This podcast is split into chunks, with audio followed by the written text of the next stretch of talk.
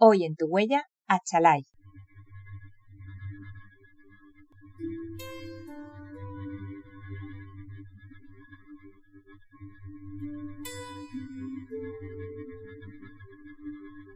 I wanna leave my footprints on the sands of Know there was something that meant something that I left behind. When I leave this world, I'll leave no regrets. Leave something to remember so they won't forget I was here.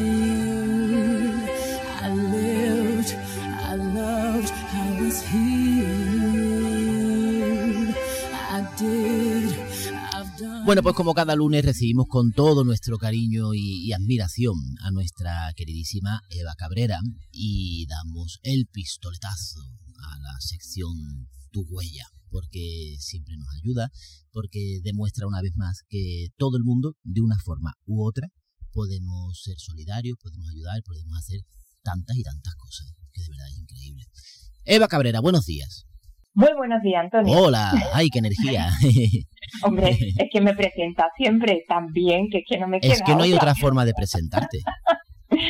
bueno, muchas gracias. Me encanta que Elena siempre me deja escuchar un poquito de esa letra de, sí, que tan bonita es y tanto dice. Qué guay. Bueno, pues sitúanos un poquito.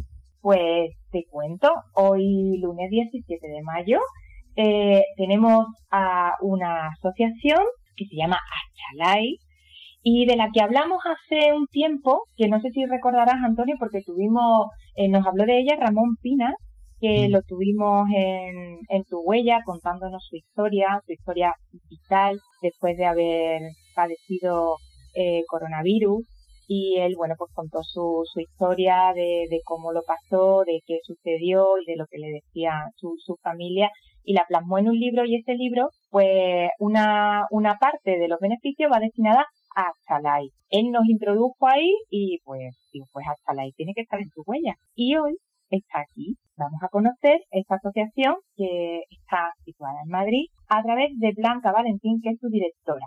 Muy buenos días, Blanca. Blanca, buenos días. Buenos días. Ah, Hola, ahora, ahora. Ay, perdón. Nada, por Dios. ¿Qué tal? Buenos días, muchas gracias por hacernos este huequito. Nada, Blanca. Bueno, yo eh, en cuanto Ramón nos habló de Achalay, pues le eché un vistazo, como siempre, porque tu huella lo que pretende es eso, dar un poquito, eh, poner la ventana, la voz a asociaciones y ONGs que están haciendo eh, una labor muy bonita, muy importante y que si no estáis ahí, pues muchas personas estarían en una situación muchísimo más precaria. Y bueno, eh, Achalay tiene una frase que a mí me encanta, eh, me gusta mucho cómo definir vuestra acción social, que es en un espacio muy pequeño hacemos cosas maravillosas. Blanca, ¿qué, cosas maravillosas son las que hace Bueno, es que esto es, esto es así, la verdad. Nosotros hace unos años, esta frase viene porque bueno, un colaborador de Achalay vino a, quería ayudarnos en temas de comunicación, porque bueno, pues estas cosas siempre los que trabajamos en lo social nos falta, ¿no? Un poquito de, de esa visión y esa profesional tan bonita que es la comunicación. Y, y, y, él vino a ver uno de nuestros proyectos, uno de los dos proyectos que ahora supongo que hablaremos, que es un centro bastante pequeño. Y cuando le contamos todo lo que hacíamos allí, decía, pero vamos a ver, este espacio tan pequeño, y entonces de esa de esa conversación y esas visitas dijo, esto tenéis, tenéis que contarlo al mundo y tenéis que contarlo así, ¿no? Este es un espacio muy pequeño en el que se hacen cosas maravillosas y cosas muy grandes. Y bueno, nos encantó, la verdad, porque define mucho, por lo menos lo que queremos llegar, lo que queremos llegar a hacer. A pesar de ser una entidad pequeña o medio pequeña, eh, poder seguir haciendo cosas, intentar que sean lo más grandes posible. Bueno, esa, ese espacio pequeño del que hablas, donde suceden cosas maravillosas, está en Madrid, en un barrio en concreto, y, y trabajáis con, con, la población de esa, de esa zona que, que está, bueno, que hay muchas familias en riesgo de exclusión y que también por la crisis del COVID-19 pues habéis tenido que, que activar eh, ciertas acciones de urgencia. Sí, así es. La verdad es que, eh, bueno, es un centro que en, ese centro, en ese proyecto que tenemos, trabajamos con personas con en riesgo de exclusión social. Eh, es un proyecto que lleva en marcha desde 2008-2009. Empezamos a como a, germinar la idea en 2008 y, y abrimos las puertas en 2009. Y, y, bueno, lo cierto es que, claro, nosotros abrimos ese, ese centro como respuesta a otra crisis, ¿no? Eh, y porque, bueno, empezábamos, en Madrid había mucha necesidad de, bueno, a nivel eh, desempleo en muchas familias que estaban pasando muy mal y que quisimos ser respuesta o poder ayudar, sobre todo en el área de infancia. Eh, bueno, llegamos allí sin conocer mucho el barrio, un poco casi por casualidad. Nos pusimos a buscar zonas que sabíamos, nosotros no, somos una entidad que no estamos, nuestro origen no está arraigado a eso, la verdad, porque nosotros Achalay empezó colaborando económicamente con proyectos de cooperación internacional. Entonces, eh, bueno, hay otras entidades sociales que sí que están más arraigadas al barrio, a lo mejor un movimiento asociativo. Nosotros buscábamos dónde podemos implantar nuestro centro para poder ayudar. Y bueno, buscando mucho, conocimos la zona, vimos que, había mucha necesidad, una población que aún tenían de mucha, gran parte de ella de origen inmigrante y se habían, bueno, pues venían de esas profesiones que sufrieron tanto con la crisis de 2008 pues de albañilería, bueno, mm, de todo el mundo de la construcción y tal, y, la verdad es que pues así empezó la cosa. Eh, como dices tú, ahora nos hemos adaptado nos hemos adaptando a, todas las necesidades, ¿no? Cuando parecía que aquella crisis estaba superada, lo que nos pasaba a nosotros es que la gente que se quedó en, en la sala y en nuestro centro, pues eran personas que tenían más difícil que nadie el volver a rehacer su vida. Pues personas que llevaban mucho tiempo sin trabajar o que ya tenían una edad difícil de reincorporarse al mundo laboral o una, bueno, una cualificación que ahora ya no valía, como si dijéramos, ¿no? y, y era casi la, eh, una, un colectivo muy, muy difícil de, bueno, pues que estaban pasando fatal, la verdad. Y bueno, pues nosotros trabajamos a nivel muy integral, desde la infancia con actividades para menores, de apoyo escolar, educativo, eh, de todo tipo de, de, actividades que puedan eh, ayudar al menor en esa etapa educativa. Pero bueno, nos dimos cuenta que al final eh, hay que trabajar a nivel global, ¿no? La familia, el entorno en el que vive ese menor, pues también eh, a veces, bueno, a veces no, normalmente es de donde vienen los problemas.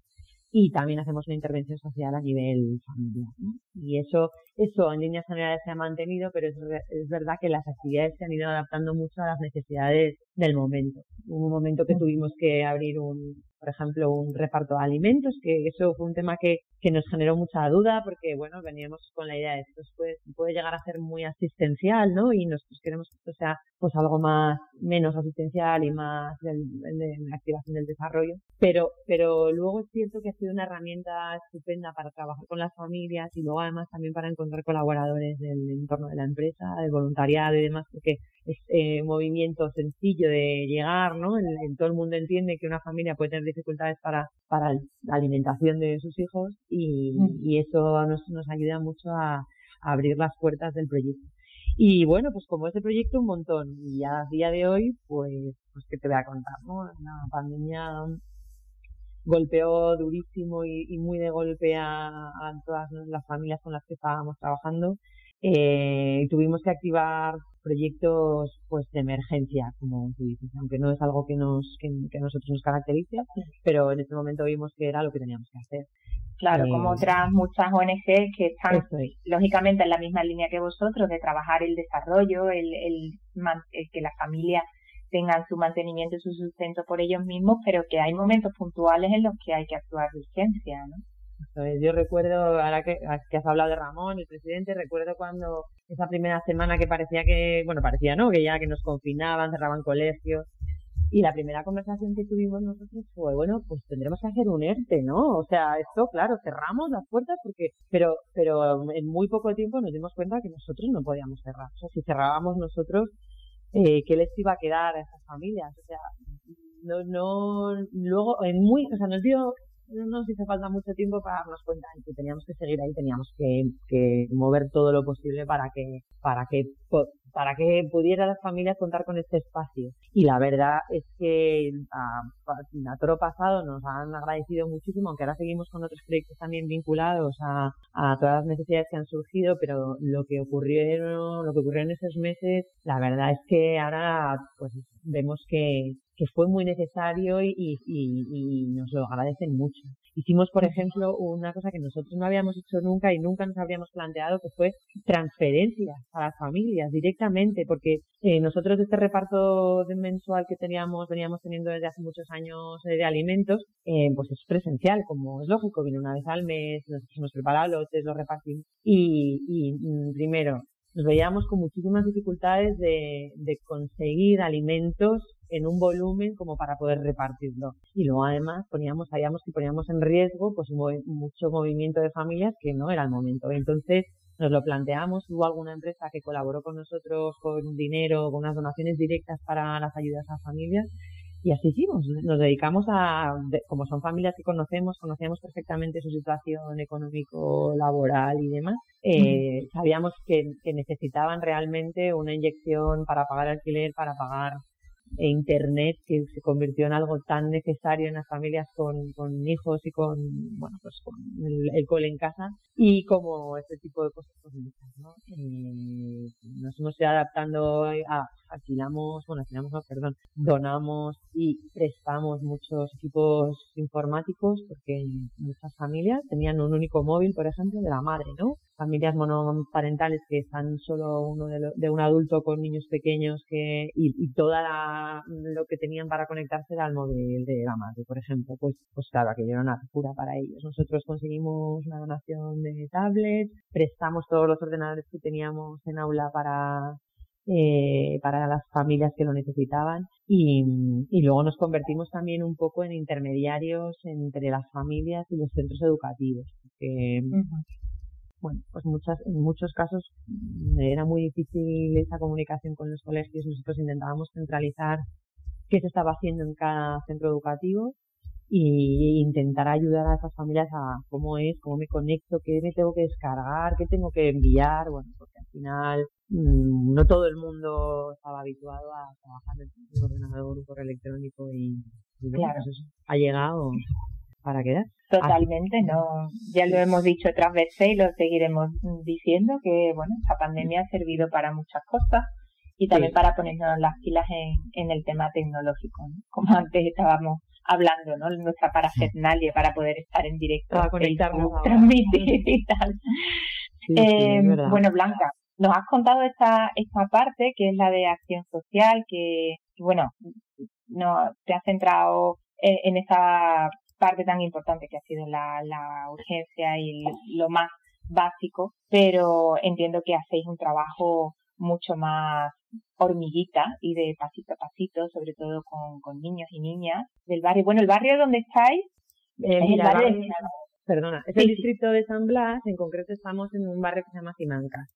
Simancas. Eh, pero, Simancas, sí, el barrio de Simancas. Y bueno, lo que pasa es que las familias que llegan a nuestro centro son del distrito en general, ¿no? Eh, uh -huh. Bueno, hay muchas familias de la zona más cercana, pero como os decíamos, es un centro tan chiquitito que tampoco a veces cuando viene gente de más lejos pidiendo eh, formar parte de los servicios y demás, es cierto que no mm, es muy complicado, porque al final la cercanía y la proximidad en este tipo de proyectos es muy importante. Y así lo hemos estado haciendo y así también nos hemos consolidado, ya somos una, una entidad de bastante referencia en el distrito y, y, bueno, también tenemos, trabajamos mucho en red con otras asociaciones del barrio y del distrito, que eso ha sido también fundamental durante la pandemia, por ejemplo, aunque nosotros veníamos trabajando eh, hace tiempo en, en, esas, en, en esa red, eh, la pandemia, pues podéis imaginaros, ¿no? Eh, todo el tema de alimentos, esto que os comentaba de las tablets, pues muchas iniciativas venían por ahí. Pero nosotros, por ejemplo, conseguimos una donación enorme de una fundación de, que está vinculada a la empresa Ebro Foods, por ejemplo, y nos, nos donaron muchísimo arroz que, claro, nos llega un momento que tampoco, pero ellos mismos nos dijeron, podéis dar todo, o sea, repartir, ¿no? Esto, y así hicimos, o sea, en esa red que teníamos de entidades, pues pudimos también, bueno, pues eh, ayudarnos entre todos y demás. Es un barrio muy asociativo, un distrito con mucha actividad asociativa y, y se nota, la verdad. Pues al hilo de lo que cuentas de estar en red, que es algo tan importante, sobre todo para las asociaciones más pequeñas también, ¿no? En, general siempre.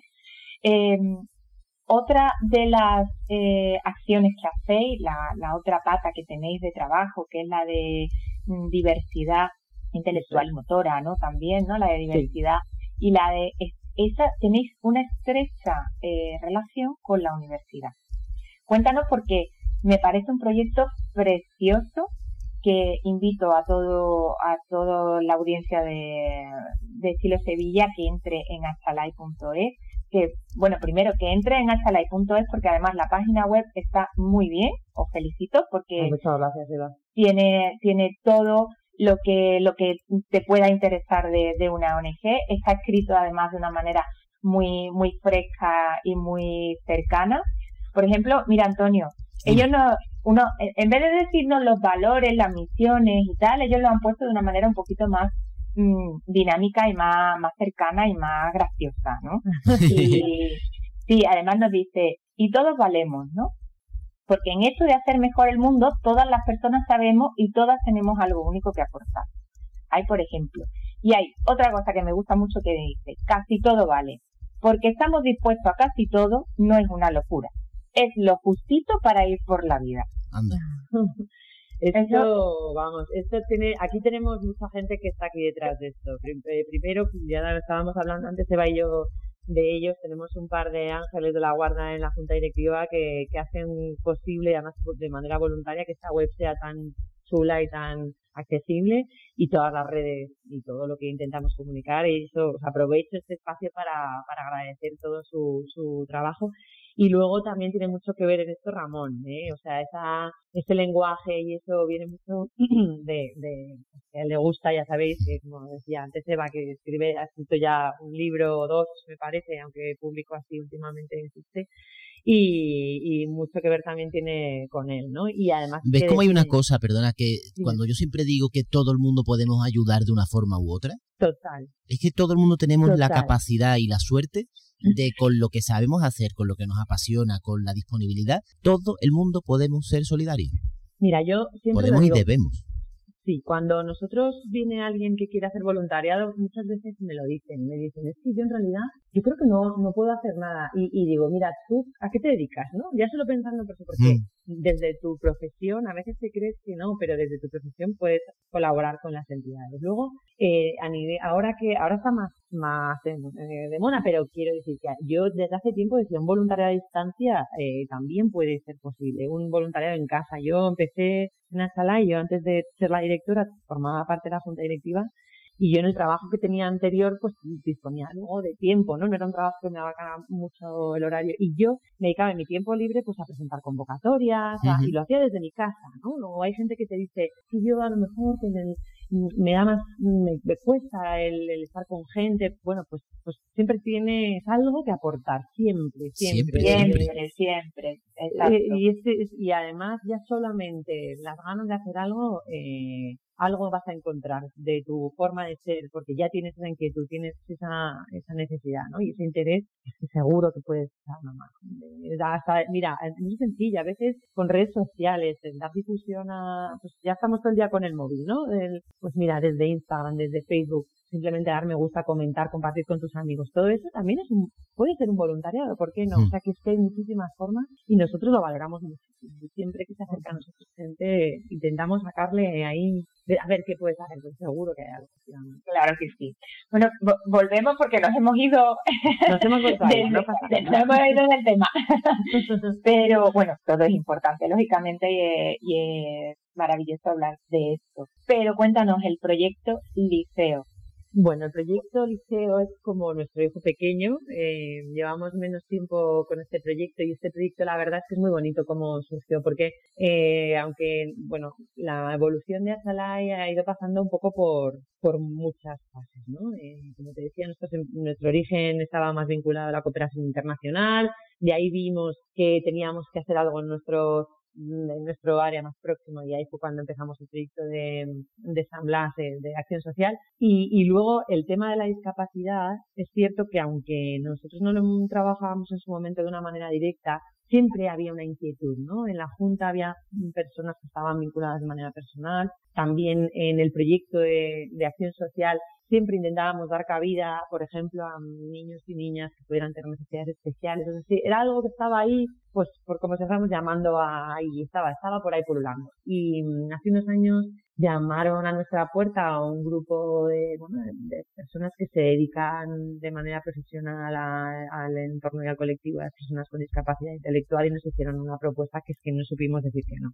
Si has visto lo que estaba diciendo tú, Eva, en nuestra forma de ser y en nuestra misión, es que no le decimos no a nada. O sea, intentamos eh, no decir que no de primeras a todas las propuestas. ¿no? Luego es evidente que, intentamos también ser muy prudentes con, bueno, los jardines en los que nos metemos. Pero, pero es cierto que este proyecto eh, no pudimos no pudimos decir que no. Era un proyecto muy innovador. La propuesta que ellos nos hacían venía muy eh, vinculada a bueno, vamos a ver, las personas con discapacidad intelectual terminan su etapa, su etapa escolar, como si dijéramos, entran en esa edad pues joven, eh, 18, 20 años, en la que a todos nosotros nos, nos, nos, han dado muchas oportunidades, ¿no? Hemos podido elegir si estudiábamos aquí, allá, si dejábamos de estudiar, si íbamos a una privada, una pública, un FP, un máster, un, se nos abría un mundo de posibilidades y nadie, nadie nos etiquetaba, ¿no? Tú sí, tú no. Bueno, pues aquí pasa que en el mundo de la discapacidad pasa un poco. Eh, desde muy jovencitos, pues les estamos etiquetando si eres una persona empleable o eres una persona no empleable,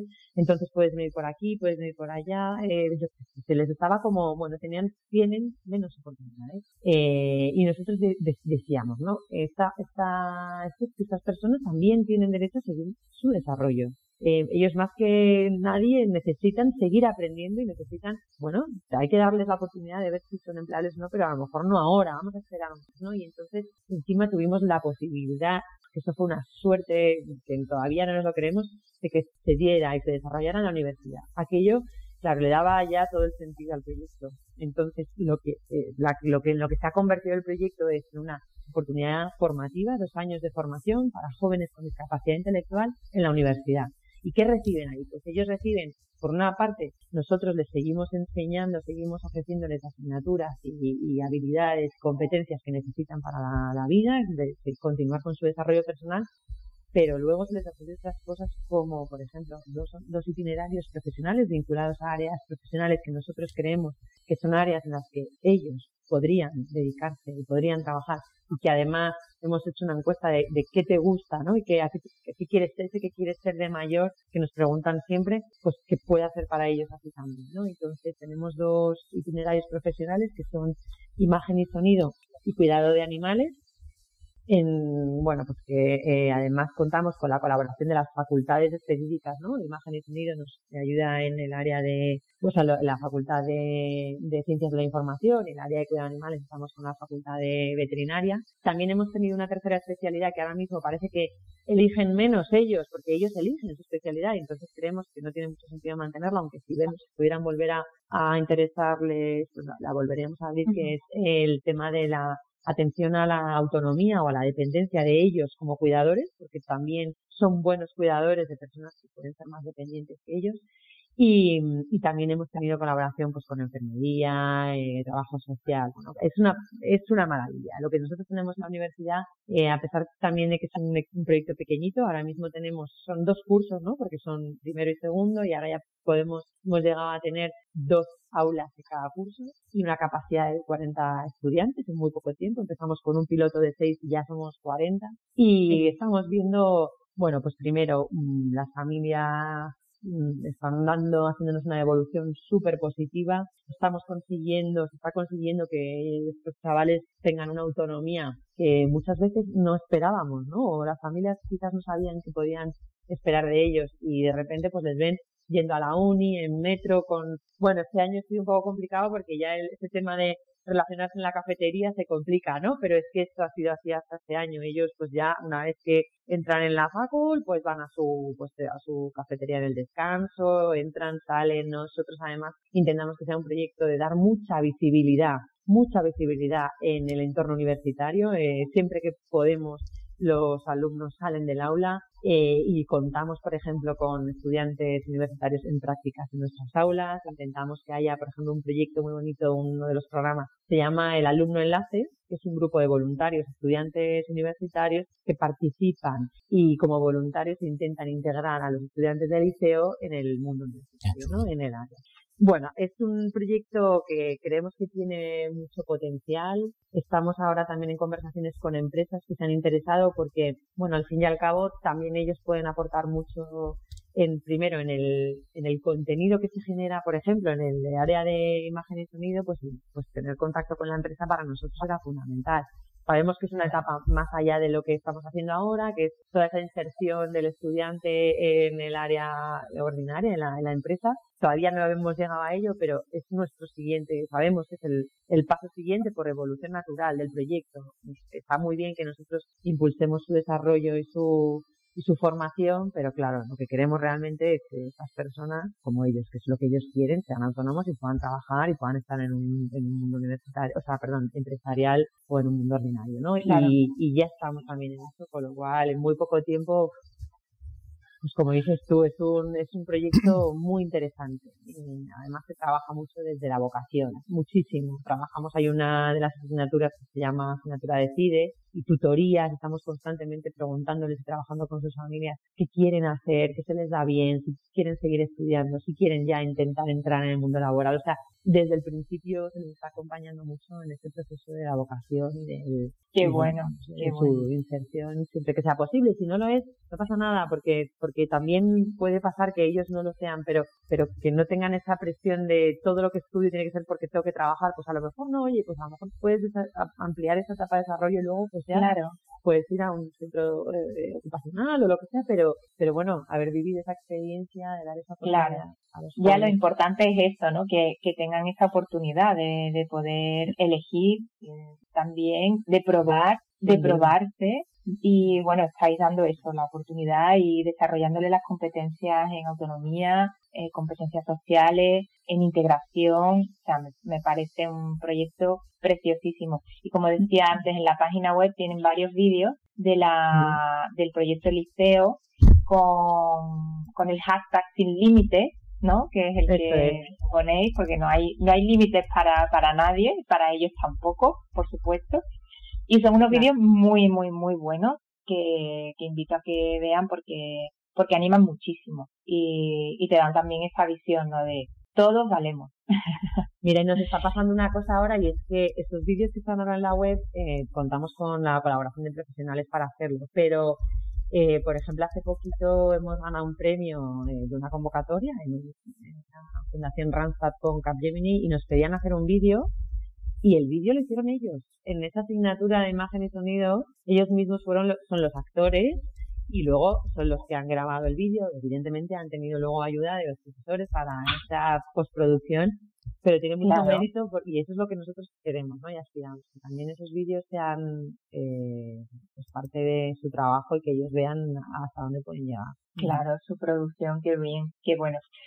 Bueno, pues Blanca, eh, achalai.es. No sé si quieres que demos un teléfono, una dirección de correo electrónico para quien quiera contactar con vosotros. Bueno, yo creo que está toda la información en la web. Además, nosotros cuando contactan con nosotros a través de la web, intentamos contestar a todo, para todo. O sea, no, no dejamos que se escape ningún correo, ninguna oportunidad, ni ninguna eh, inquietud, ¿no? A veces puede, puede, ser que luego nos salga, pero intentamos contestar a todos. O sea que eh, eh, a través del buzón de la web podéis escribir, sino también está el correo electrónico info arroba achalai.es, que además me llega a mí directamente y contesto yo. O sea que yo me ocupo de que, sí, o, derivo, si a veces es voluntariado muy específico uno de los proyectos, entonces sí que a lo mejor derivo a los, a, a los coordinadores del proyecto. Pero vamos, ahí nosotros todo lo que quieran a través de la web. Y Blanca, ¿tenéis ahora mismo alguna campaña en concreto o algo para que resaltar? Bueno, nosotros siempre intentamos buscar socios. Yo creo que para nosotros un socio, una persona que confíe en nosotros de manera un poco estable es fundamental, porque,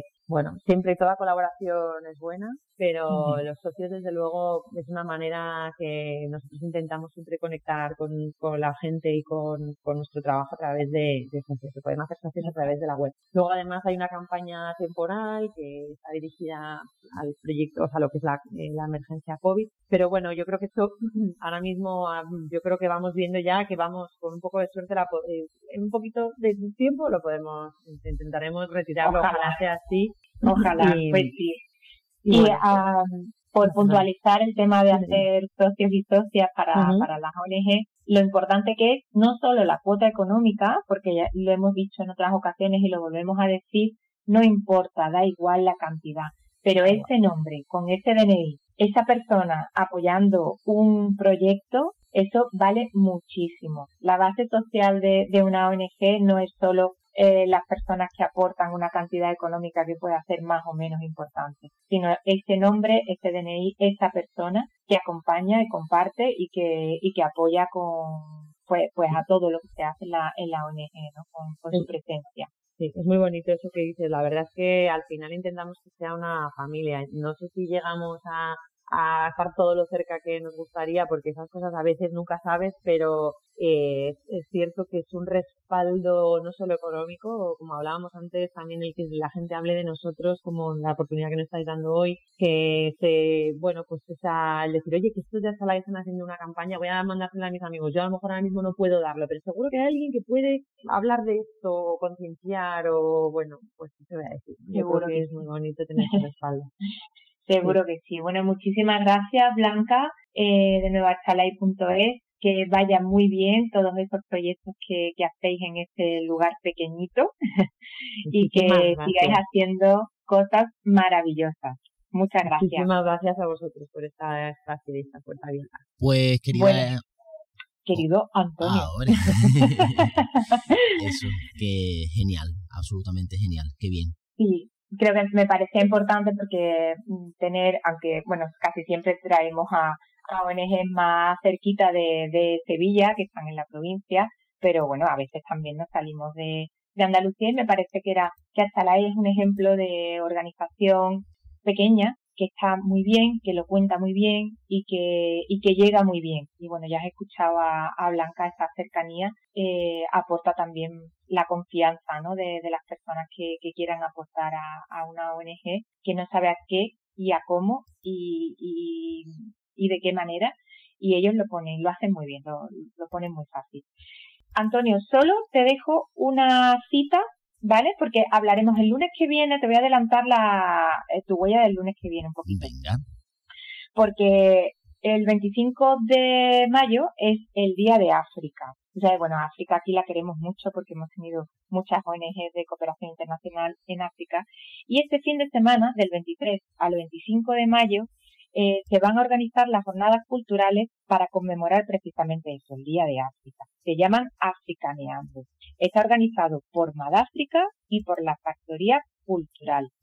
Es entrada libre a todas las actividades que hay, que hay conciertos, hay conferencias, eh, hay cursos, hay talleres. Eh, se organiza en el Polígono Sur, en la sede de la Factoría Cultural en Sevilla, y luego compartiré la información. Y de esto vamos a hablar el lunes que viene. Ah, qué guay. Pues me parece, sí, sí, sí, claro. Me parece ideal. Va a ser muy interesante. Pero lo quería adelantar porque desde el día 23 hay actividades y Africaneando va a estar tres días con muchas actividades y como el aforo es reducido, pues para que no se quede nadie fuera. lo pueden mirar en la página web de Madáfrica, madáfrica.org. Pues, bueno, lo dicho, que nos esperamos para y nos emplazamos para el lunes que viene y como siempre, gracias por todo. Gracias a ti, Antonio, y la audiencia de Estilo Sevilla. Besos y buenas Un beso. Chao. Si tienes una asociación, ONG o un proyecto social y quieres darle visibilidad, ponte en contacto en evacabrerah.gmail.com y déjanos ver tu huella.